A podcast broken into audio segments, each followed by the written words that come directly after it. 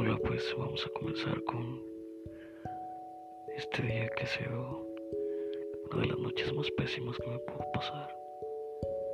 La enfermedad de un ser querido, la cual afecta a todos los integrantes de la familia. Y muchas veces los que convivimos más estamos cerquita de ellos.